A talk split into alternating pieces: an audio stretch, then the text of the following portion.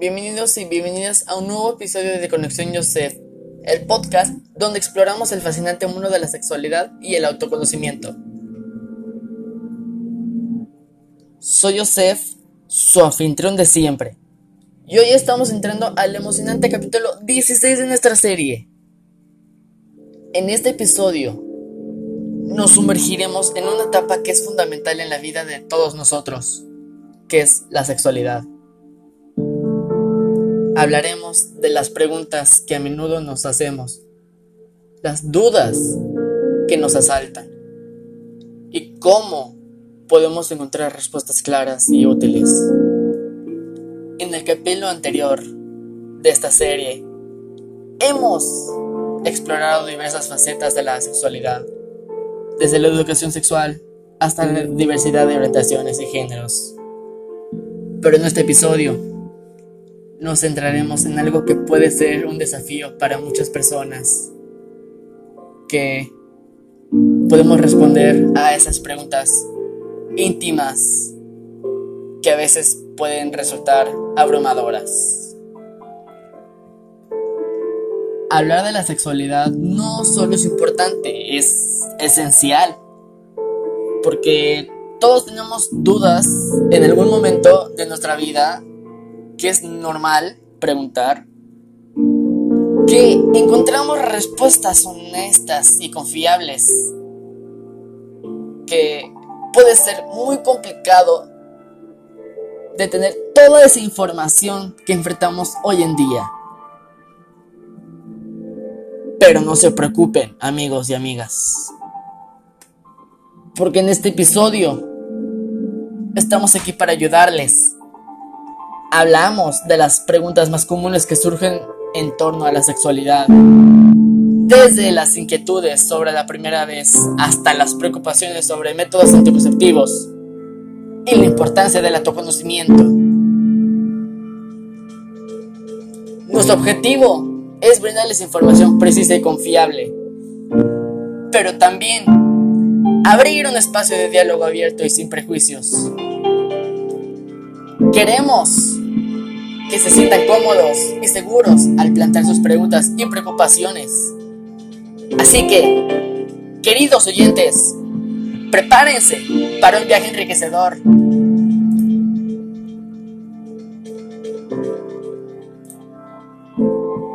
A través de las preguntas más apremiantes de la sexualidad. Juntos exploraremos cómo pueden abordarse estas inquietudes de manera saludable y empoderada. Pero antes de sumergirnos, recordemos que mi podcast es un espacio de respeto y aceptación. Aquí cada pregunta es válida y cada respuesta se brindará con la mayor consideración y cuidado. Así que, siéntanse libres de enviar sus preguntas y comentarios y lo abordaremos en futuros episodios. Juntos construiremos un camino hacia un mayor entendimiento y aceptación de nuestra propia sexualidad y la de los demás. Sin más que preámbulos, Comencemos esta exploración enriquecedora sobre la sexualidad y las preguntas que todos tenemos. Estamos aquí para conectar, aprender y crecer juntos. Así que, sintonícenos y prepárense para una experiencia única en Conexión Joseph. Comenzamos.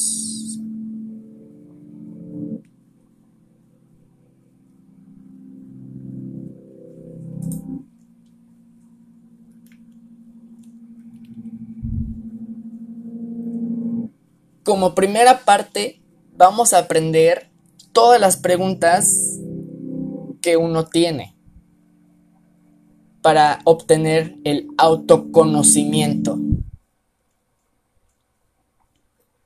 La primera pregunta dice así. ¿Qué es una zona erógena? ¿Y cuáles son? ¿Cuáles son esas ¿Cuáles son esas zonas erógenas?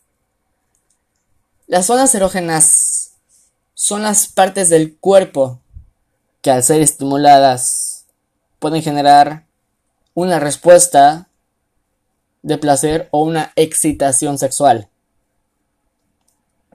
Lo que viene siendo la oreja, el cuello, la boca, los pechos, eh, nuestros órganos sexuales y el ano. Como segunda pregunta tenemos que esto va mayormente hacia las mujeres que apenas están descubriendo su sexualidad. ¿Qué es el clítoris? A ver. El clítoris es el órgano que se encuentra adentro de la mujer. No se ve, pero sobresale una pequeña parte. Su función es el placer, que es por ello que es capaz de producir muchas sensaciones, de las cuales son agradables. Sin embargo, cada mujer tiene mm, algunos propios gustos de cómo lo puedes disfrutar a esos estímulos en esas zonas. Pero su pareja debe estar consciente en ello. Otra pregunta que muchas personas preguntan es de que si las o los hombres tenemos puntos G. Aquí cabe resaltar que el cuerpo humano es un sistema que es natural aprendemos muchísimas cosas de ello. Aparte de la que nos enfermamos, ¿no? Pero aprendemos de ello. Y de eso complementa la sexualidad. La sexualidad viene siendo lo que nos han enseñado en la primaria. Lo que viene siendo los caracteres sexuales, los cambios físicos, y hormonales que pueden haber en la adolescencia, los métodos anticonceptivos. Y claro, aquí no le ha tocado hacer un proyecto en primaria de cuidar a su bebé. A cuidar a su bebé de juguete. Aunque fuera bebé, pero que fuera de juguete. Yo la primera vez sí me tocó, pero no me recuerdo cuánto saqué. Debí de haber sacado un 10, pero no sé.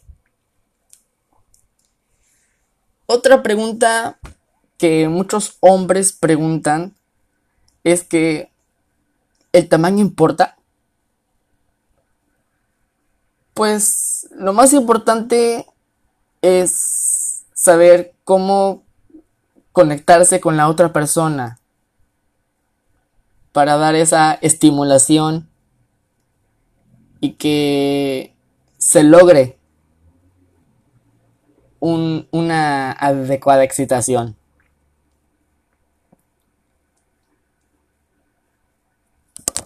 El, el pene tiene dos tamaños. Tiene dos funciones tiene dos características.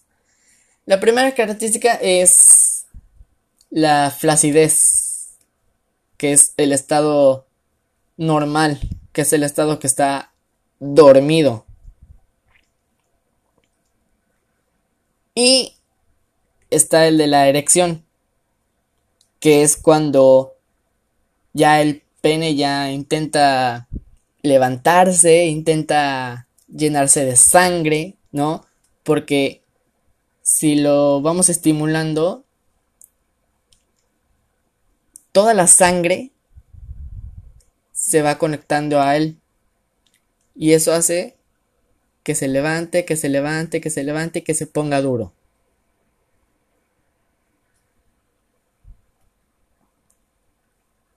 Otros también pueden preguntar, ¿qué se puede hacer?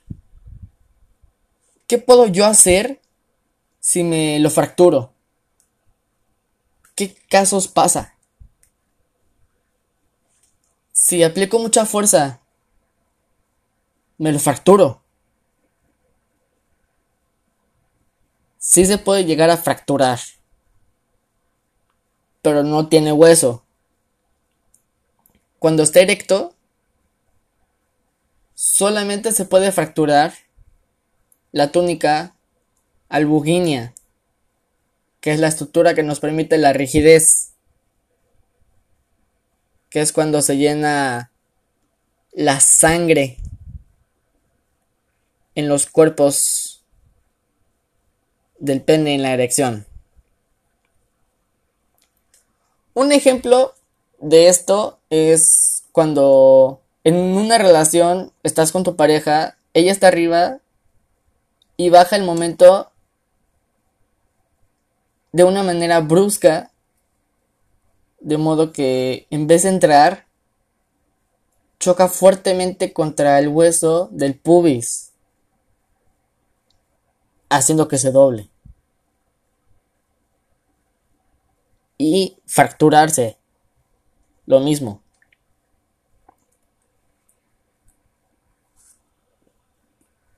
Cuando yo nazco, es recomendable ser circuncidado. Bueno, aquí los papás deciden si sí o si no. Cuando naces, los doctores le preguntan a tus padres, ¿quieren que se le haga una circuncisión? Y para ti que no sabes qué es la circuncisión, la circuncisión es el corte del glande, la parte más larga, ¿no? Para darle forma. Unos dicen que no, otros dicen que sí. Pero esto tiene un origen histórico que va de la mano con las creencias religiosas y las culturales que se han utilizado por muchas decisiones que también son utilizadas en la medicina. ¿no?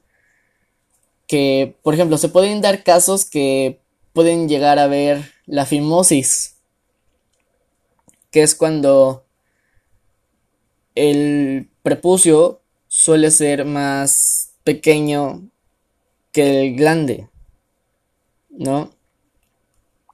Que puede afectar, puede generar problemas cuando vas al baño o cuando tienes las relaciones sexuales con tu pareja.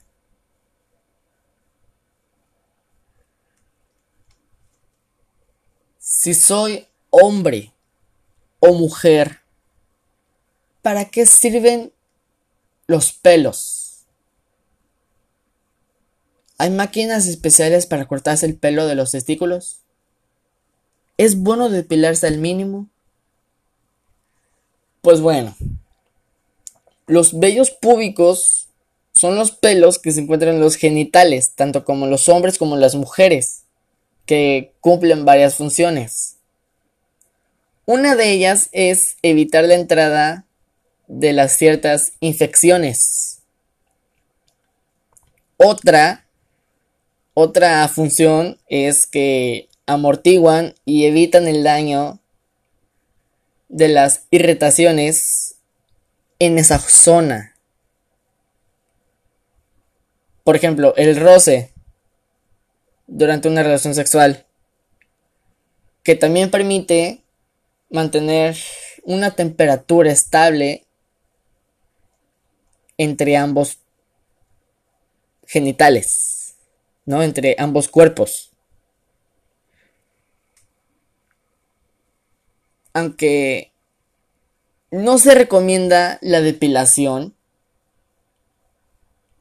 pero sí se puede optar por rebajar un poquito el volumen si te hace quedar con mm, con pena, ¿no?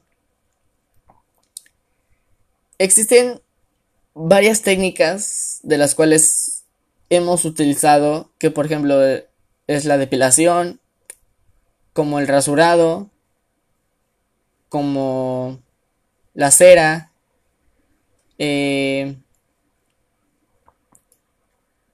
pues sí, todo depende de la anatomía. Todo depende de la anatomía de, de ambos sexos. ¿A qué edad comienza y finaliza la menstruación? ¿Y por qué pasa? Pues miren, la edad en la que se empieza la menstruación se le llama menárgica y en la que termina se le llama menopausia. Y esta puede variar en cada mujer.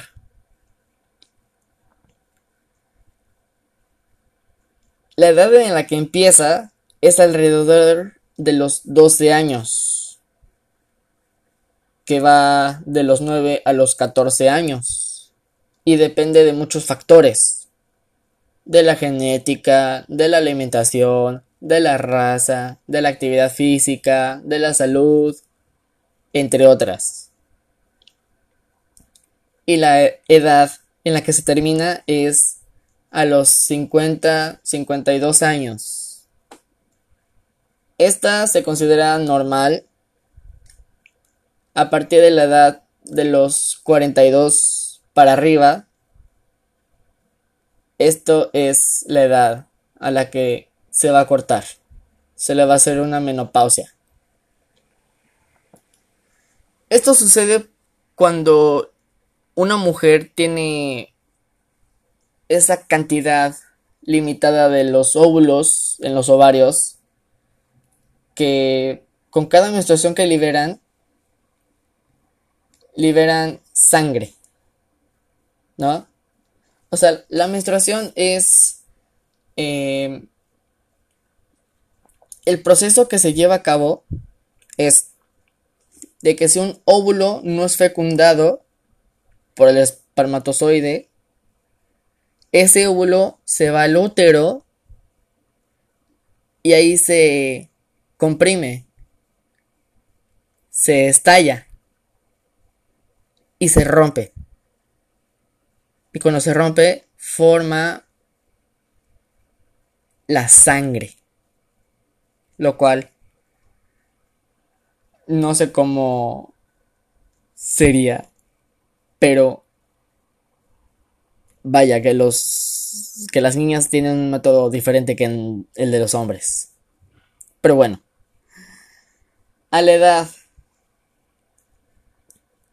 de si ya tienes 16 años y aún no te llega, debes de ir, debes de ir a consultar a tu consultorio clínico más cercano.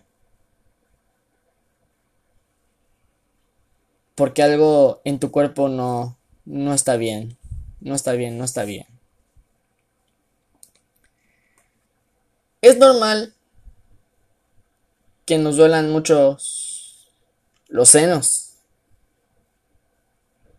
Sí, puede ser normal, ya que en la adolescencia nuestro cuerpo se encuentra en desarrollo. Pero que es normal que tanto si eres hombre o mujer, puedes tener mucha sensibilidad debido a los cambios hormonales que estás experimentando. Sin embargo, esta situación puede ser muy molesta y es más común en las mujeres en los días previos y durante la menstruación. En esos días es más probable de que agarres, retengas ese líquido en los senos.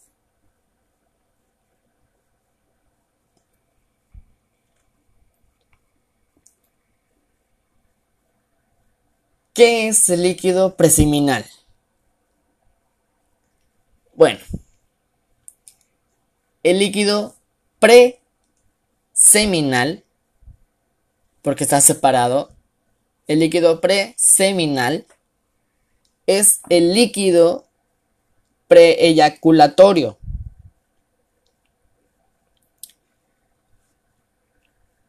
Vamos a ponerlo en un ejemplo. Cuando se, se está teniendo el acto, ¿no? De una relación sexual, para poder eyacular, pues hay que liberar un poquito de ese líquido que va a contener unos 5 o unos 10 o depende de los espermatozoides. Y después de eso ya contiene ya la culación con el semen ya agarrado, ya cargado. ¿No? Que esa secreción que es transparente y muy viscosa que se elimina cuando el hombre ya está excitado, ¿no? Que está ya previo a eyacular. Y esto, su función es para lubricar un poquitito un poquititito. ¿Ya? Y en su composición contiene varios químicos que tienen una proporción de espermatozoides. Por lo que si estás teniendo una relación sin condón, sin preservativo, puede existir de que tu pareja tengan un riesgo de embarazo o también una transmisión de infección de transmisión sexual.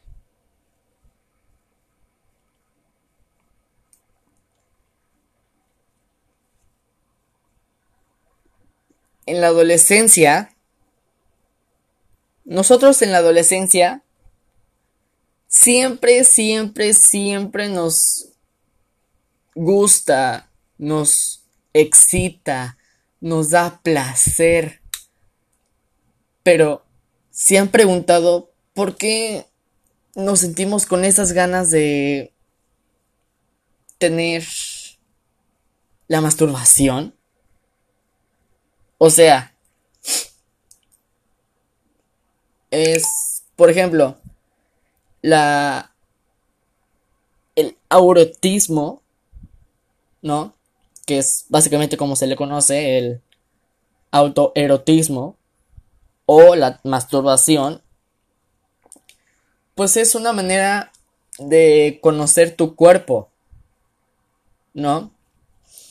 Que por ejemplo, eh, nos gusta ver, nos gusta olfatear, nos imaginamos cosas y podemos tocarnos. Entonces, la masturbación es una excitación. ¿No? Puede ser con una imagen, puede ser usando la imaginación, por muchas cosas. Pero ya esto sería una decisión personal que una persona eh, está tratando de compartirla con otro. Que por lo tanto es el deseo que es impulsado a través de los elementos hormonales. Tanto como hormonales, psicológicos y socioculturales que estimulan a algunas personas para que disfruten y busquen el autoerotismo para así poder expresarse un poquito más sobre su sexualidad.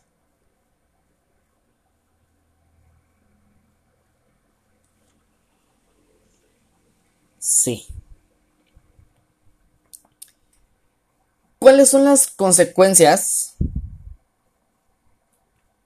de hacerlo mucho tiempo? La autoestimulación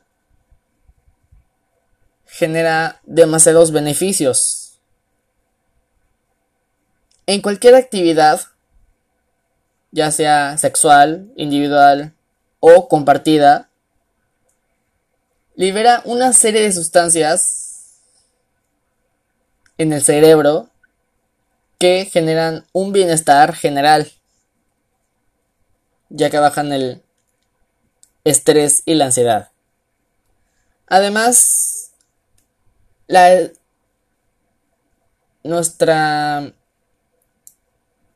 autoestimulación pues nos permite conocer a nuestro cuerpo y dar respuesta a lo que estamos aprendiendo de nuestras partes del cuerpo.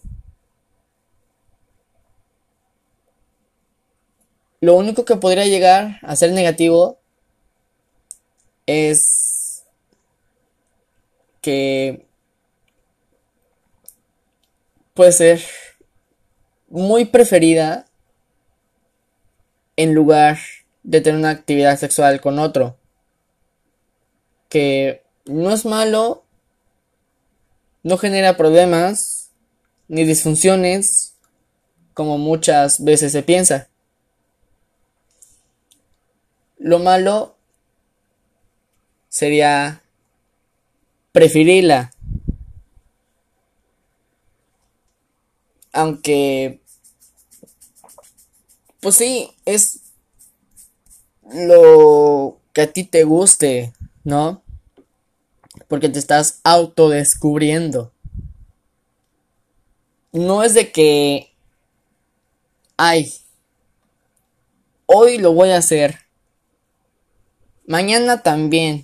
Pasado mañana también. Todas las semanas lo voy a hacer. Sí, sí, sí, pero tranquilo.